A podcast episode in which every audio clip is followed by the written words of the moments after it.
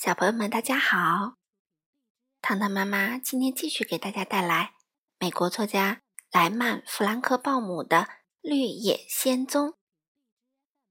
糖糖妈妈读的这本书呢，是一百六十年纪念版，由云南人民出版社出版，马爱农翻译。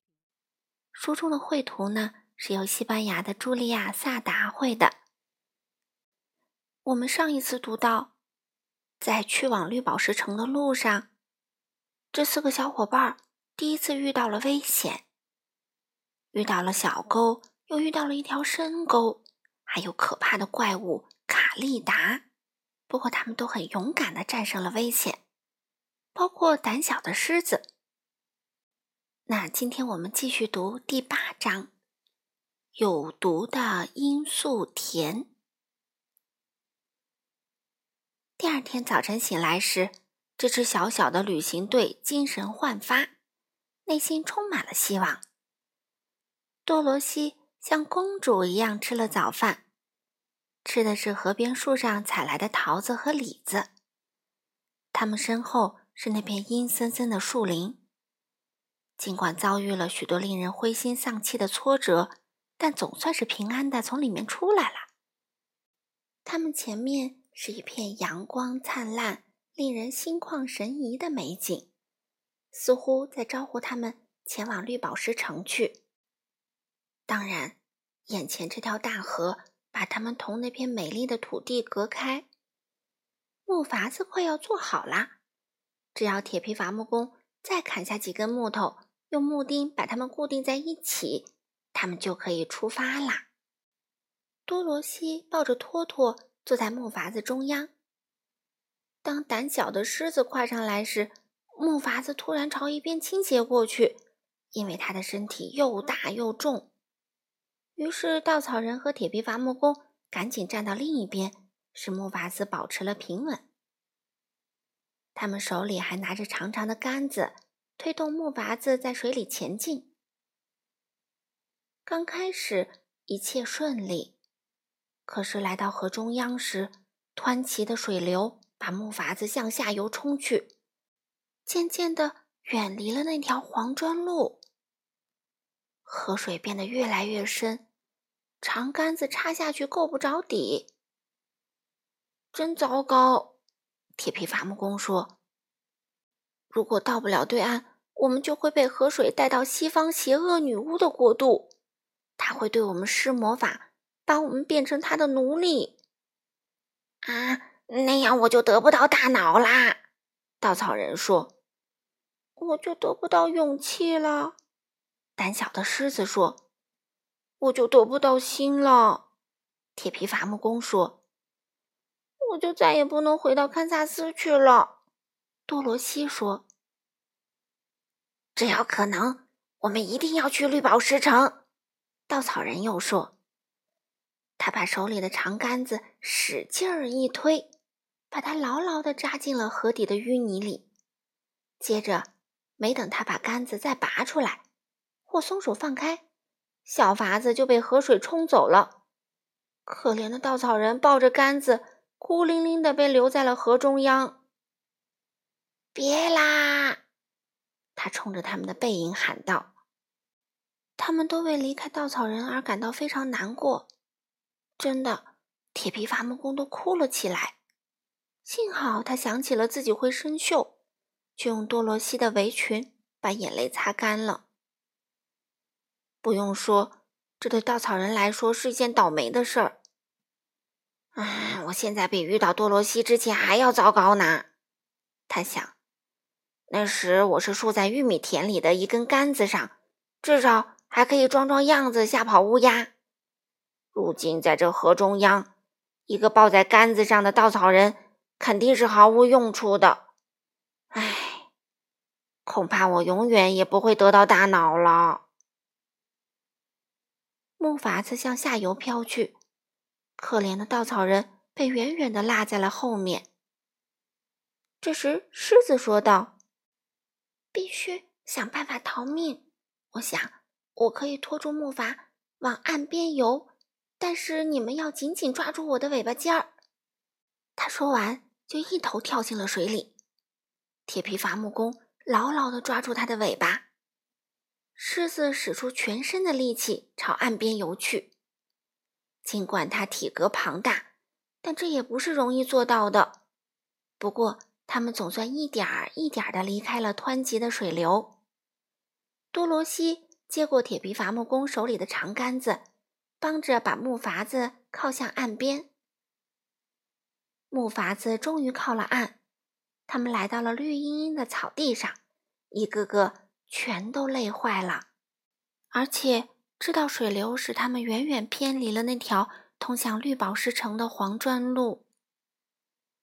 现在怎么办呢？铁皮伐木工问。这时，狮子在草地上躺下来，让阳光把它身上的水晒干。必须想办法回到那条路上去，多罗西说。最好的办法是沿着河岸走，直到。再回到那条路上，狮子说。于是休息好了以后，多罗西拎起篮子，他们顺着长满绿草的河岸，朝着那条黄砖路的方向走去。周围的景色美丽极了，有那么多令人愉快的鲜花、果树和阳光。要不是为可怜的稻草人感到难过，他们本来是会非常开心的。他们加快速度赶路，多罗西只停下来采了一朵美丽的小花。过了一会儿，铁皮伐木工突然大喊：“看！”大家朝河面望去，只见稻草人还待在河中央那根长杆子上，显得非常孤独和悲哀。我们怎么救他呢？多罗西问。狮子和伐木工都摇了摇头。他们在岸边坐下来，忧伤地望着稻草人。一只獾飞来了，看见了他们，便在水边停住了。“你们是谁？要上哪去啊？”獾问。“我是多罗西。”小女孩回答。“这些是我的朋友，铁皮伐木工和胆小的狮子。我们要去绿宝石城。”啊，不是这条路。獾说：“他扭过长长的脖子，打量着这奇怪的一伙。”我知道，多罗西回答。可是我们把稻草人给弄丢了，正在发愁怎么把他救回来呢。他在哪儿？獾问。在河里呢。小女孩回答。嗯，如果它不是那么大，这么重，我倒可以帮你们把它弄回来。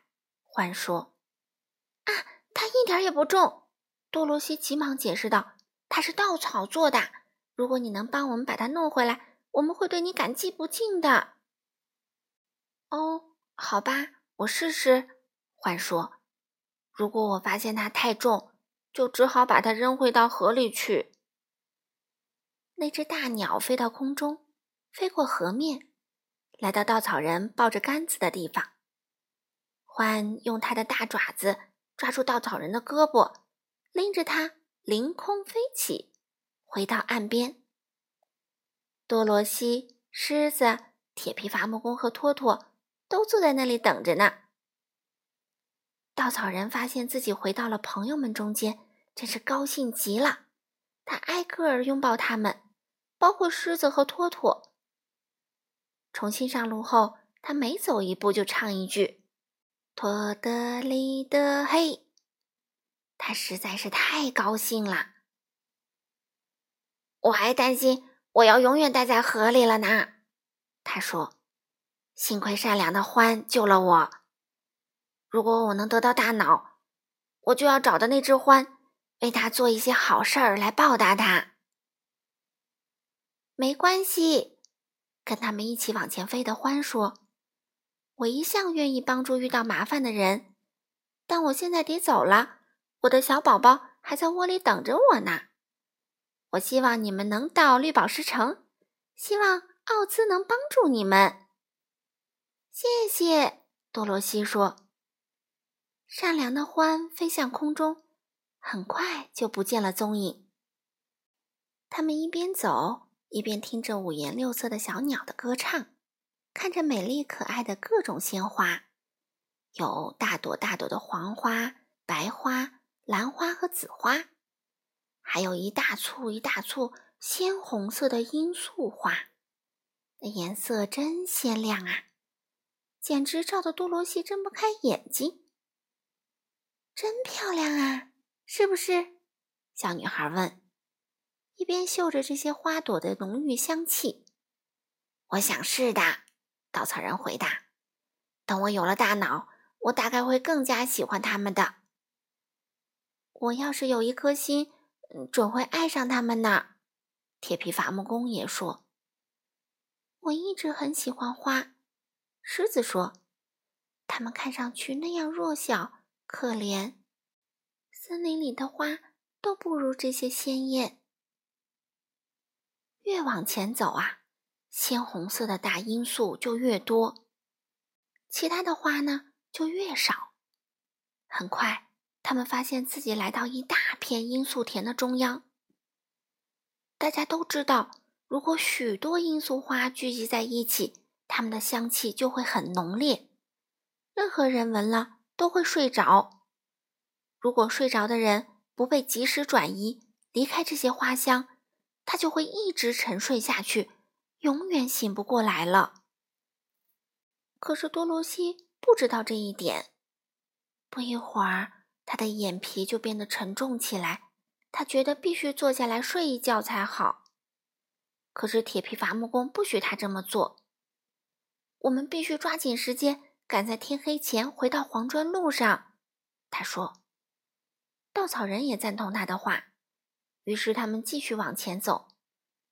最后，多罗西简直站都站不住了，眼睛不停使唤的合上了。他忘记了自己是在哪里，一下子倒在了罂粟丛中，沉沉的睡着了。我们怎么办呢？铁皮伐木工问。如果把他留在这儿，他会死的。狮子说：“花的香气在要我们大家的命呢。我自己也困得睁不开眼睛，小狗已经睡着了。确实，托托已经倒在了小女主人身旁。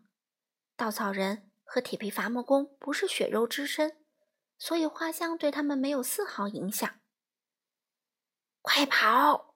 稻草人对狮子说：‘尽快离开这片有毒的花田。’”我们抬着小女孩走，但如果你睡过去了，你块头这么大，我们可抬不动啊！狮子赶紧抖擞起精神，使出全身的力气往前跑，一眨眼就跑到没影了。我们用手搭一把椅子，抬着它走吧。稻草人说。他们抱起托托，把小狗放在多罗西的膝盖上，然后他们用手搭成一把椅子。拿胳膊当靠背，抬着熟睡的小女孩穿过花丛，走啊走啊，周围一望无际的毒花似乎永远没有尽头。他们顺着河流的弯道往前走，最后碰到了他们的朋友狮子。他已经躺在罂粟花田里呼呼大睡了。对这个庞大的野兽来说，鲜花的气味太浓烈，它终于。挺不住了。其实啊，从他倒下的地方再往前一点点，这片罂粟田就到头了。前面是一片绿茵茵的草地。我们拿狮子没有办法了，铁皮伐木工悲哀地说：“它太重了，我们抬不动，只好把它留在这里，让它永远沉睡下去了。也许他会梦见自己终于找到了勇气。”我很难过，稻草人说：“狮子虽然胆小，却是一个很好的伙伴。不过，我们还是继续赶路吧。”他们抬着熟睡的小女孩来到河边一处美丽的地方，远远离开了罂粟田，不让多罗西再闻到花的毒气。他们把它轻轻地放在柔软的草地上，等待轻轻的微风。把它唤醒。好了，小朋友们，第八章有毒的罂粟田，糖糖妈妈就读完了。多罗西会醒来吗？狮子又会怎么样呢？我们下次接着读第九章《田鼠女王》。那我们下次见喽。